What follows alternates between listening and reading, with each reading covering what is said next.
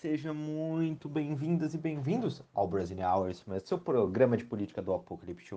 Esse show Apocalipse que acontece todas as sextas-feiras às 5 horas na Twitch. E esta pílula, que é só uma pílula, né, desse grande programa que acontece comigo, com o Davi e com o Rod, eu, João Pedro, converso hoje toda terça-feira sobre política. Isso mesmo, nós vamos conversar tudo que está acontecendo de política é, do Brasil e do mundo, né? O a gente poderia estar conversando, por exemplo, com a consequência, a primeira consequência que nós temos uh, da saída da Grã-Bretanha da União Europeia com a falta de combustíveis, mas não. Eu quero conversar um pouco sobre mil dias de governo Bolsonaro. Como não é o livro Mil e Uma Noites, né? Tipo, eu quero conversar sobre isso. É claro que já passou a mil e uma noites, mas agora estamos mil dias. Mas vamos fazer um, uma conversa sobre esses mil dias de governo Bolsonaro e tudo o que está acontecendo. Então, é isso. Vamos lá.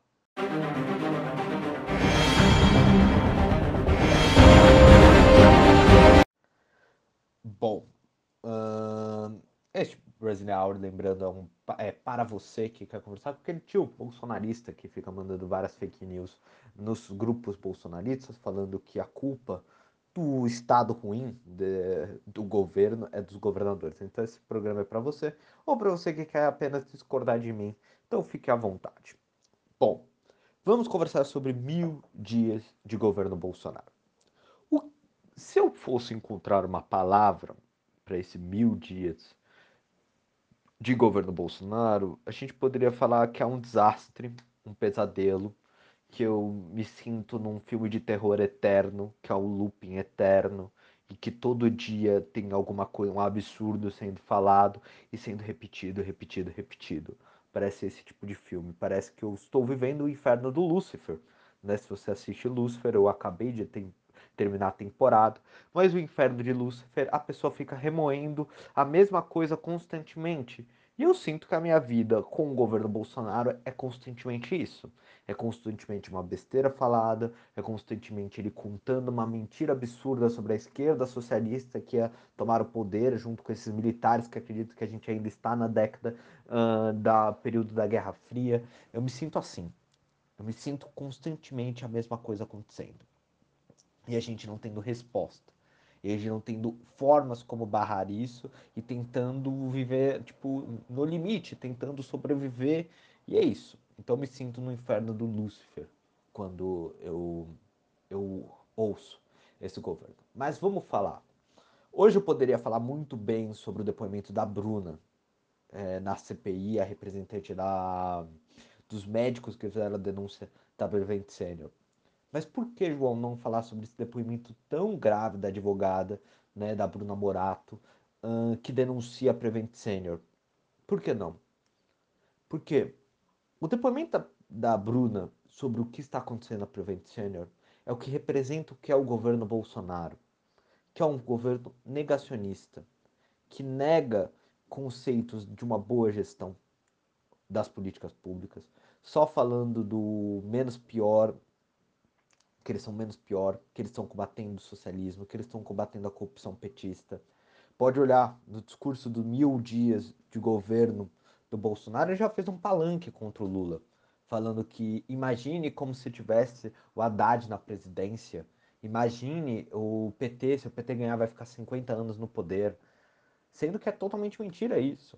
Uh, vocês já sabem, eu faço minhas críticas ao PT, mas o PT, tipo, quando a Dilma caiu, quando o Lula perdeu, quando o Lula foi preso, eles continuaram os ritos. De, de acordo com os ritos da nossa lei, da nossa Constituição, não houve rupturas. Houve os petistas indo com armas para lá para derrubar a presidência, fazendo lá a revolução socialista brasileira. Não teve isso. Então o presidente ele faz esse negacionismo, esse pânico constantemente. E a Bruna representa isso. O depoimento da Bruna representa todo esse negacionismo, negacionismo à ciência, que o presidente sempre questionou. Se nós olharmos, o presidente fez um negacionismo à preservação do meio ambiente, sempre querendo estimular o aspecto de investigação.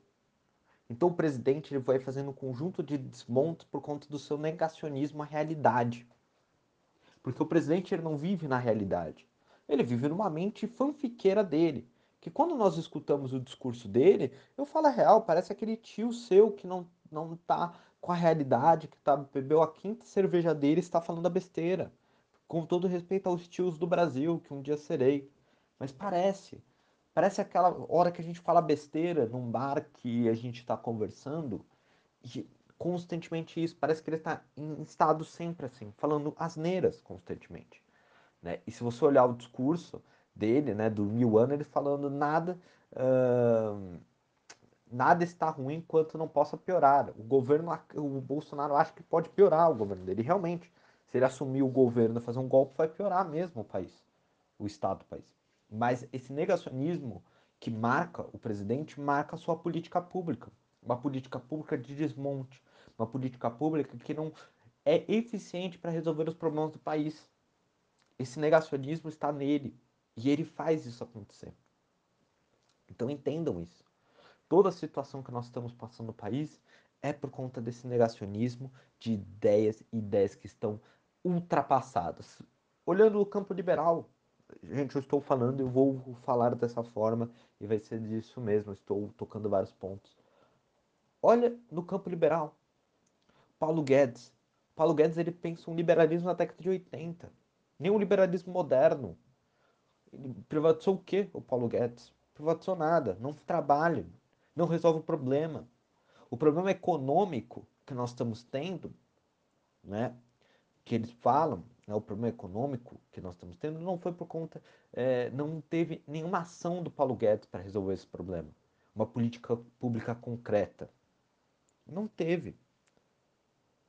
Me diga qual foi a política. Ai, João, mas o auxílio emergencial não é positivo. O auxílio emergencial foi, não foi o Paulo Guedes que quis propor.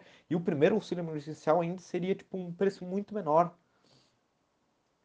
E aí ele fala ontem, na cerimônia né, dos mil dias, sobre o conservadorismo, que o conservadorismo e o liberalismo se juntaram para acabar com 30 anos de governo de social-democracia, de governo de esquerda, para reajustar o país. Tipo, até parece algo, tipo, é o que eu falo, o liberalismo tupiniquim, que não faz sentido. Se você olha o liberal correto, gente, o, liberal americano, liberais, tipo, coerentes no mundo inteiro, são pessoas até, tipo, modernas, que nunca se auxiliariam com o conservadorismo, o liberalismo concreto.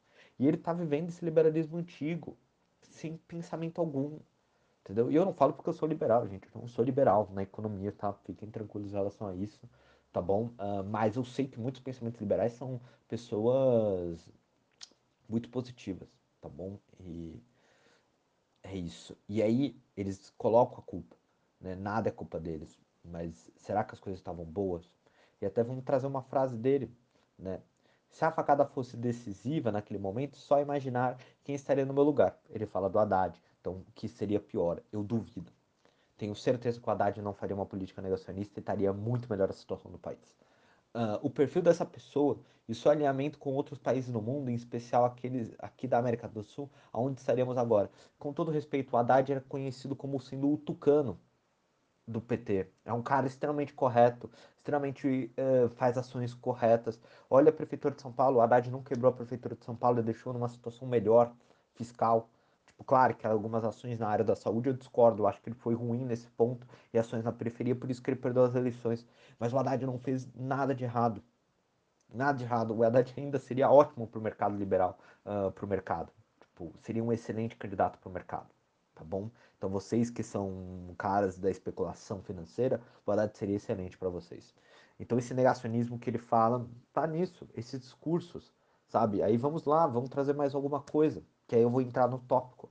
Mil dias de governo com uma pandemia que muitos acham que acontece hoje no tocante à economia. Inflação, preço de combustível, de alimentos, entre outros problemas. Está acontecendo porque eu sou presidente e não em grande parte pelo que nós passamos e estamos passando ainda. E aí entra. Ele culpa a pandemia pelo fracasso dele. Ele culpa a pandemia pelo fracasso dele. A pandemia, e aí a gente vai entrar um negacionismo ao extremo, que é o negacionismo que nega a ciência e nega os fatos. Esse negacionismo gerou uma consequência muito grande sobre as mortes. Ele, no discurso falando sobre o Queiroga, ai, todo cheirosinho, todo bonitinho. E aí eu falando se ele vai fazer igual o Mandetta. Tipo, tô resumindo o discurso dele. Mas esse negacionismo à vacina, ao uso de máscaras, ao isolamento social, à diminuição de circulação de pessoas, todo esse negacionismo que prejudicou a nossa economia. Se o presidente tivesse comprado as vacinas e tivesse feito igual maneira como os outros países fizeram, a gente já estaria recuperando a nossa economia e já voltando para a nossa economia. A culpa da economia é dele. Ele que não agiu corretamente. Eu já fiz vários exemplos aqui no, no Brasília Hour. Que, meus queridos, o problema da nossa economia, das consequências da pandemia, é porque a gente não usou o paraquedas quando a gente pulou nessa, nessa vida. Imagine, né, que eu gosto sempre de usar esse exemplo. Imagine a pandemia como se fosse um paraquedista pulando. Se você puxa o paraquedas, você tem uma queda menos brusca. Então você não vai ter um impacto muito grande no chão e a consequência vai ser até mínima. Mas se você puxa para... não puxa o paraquedas e cai em queda livre, você vai tipo, quebrar tudo. E foi isso que o Bolsonaro fez. Não adotando as medidas de segurança, ele fez isso e prejudicou a nossa economia. E aí, o que, que os bolsonaristas falam? É culpa dos governadores. Outro negacionismo. É culpa deles. Os governadores, graças ao negacion... a, a, a culpa deles, eles evitaram mais mortes. Como seria se a gente tivesse seguido a política do Bolsonaro, a quantidade de mortes no Brasil? A gente olha como números, mas são vidas, são pessoas. Então, isso que vai ficar marcado nesse governo. O balanço do governo Bolsonaro é a quantidade de mortes trazidas pela Covid-19. A inflação que nós temos tendo.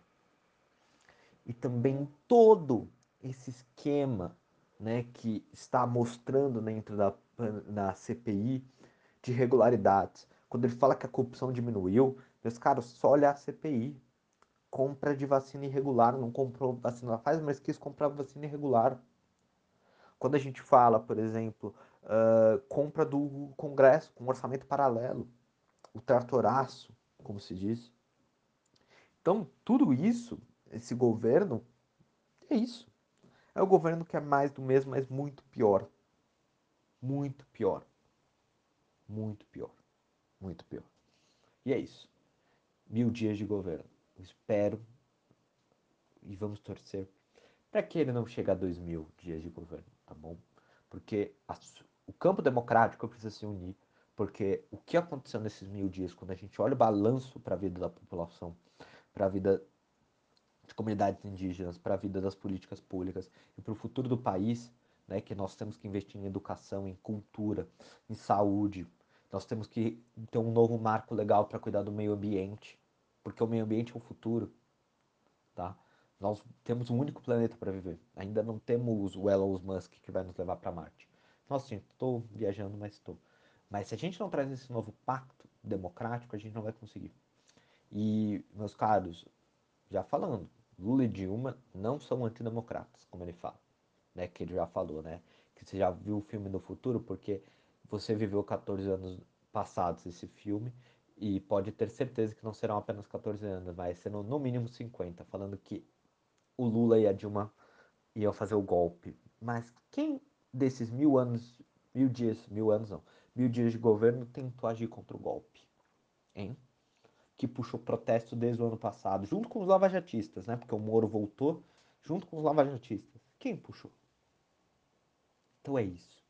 Mil dias de desastre para o país. E que, novamente, eu me sinto que eu vivo no inferno do Lúcifer. Todo dia a mesma coisa, uma besteira diferente e uma coisa diferente eu escutando.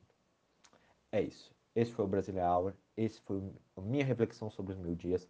Comenta o que vocês acham, se é legal, se é bacana. Foi meio curto, mas prometo que a gente vai trazer esse negacionismo que a Prevent Center mostrou de gabinete paralelo, médicos sendo coercitivos, é, kit precoce, né? Porque essa foi a política de saúde dele, né? Negacionista na saúde nem para resolver o problema. Mas tudo isso, beleza? Então espero que vocês tenham gostado. Foi um resumo. Não consegui trazer detalhes porque foi muito mais emotivo, minha opinião. Então, deixem outro dia a gente conversa. Espero que vocês tenham se divertido. E é isso. Um beijão para vocês.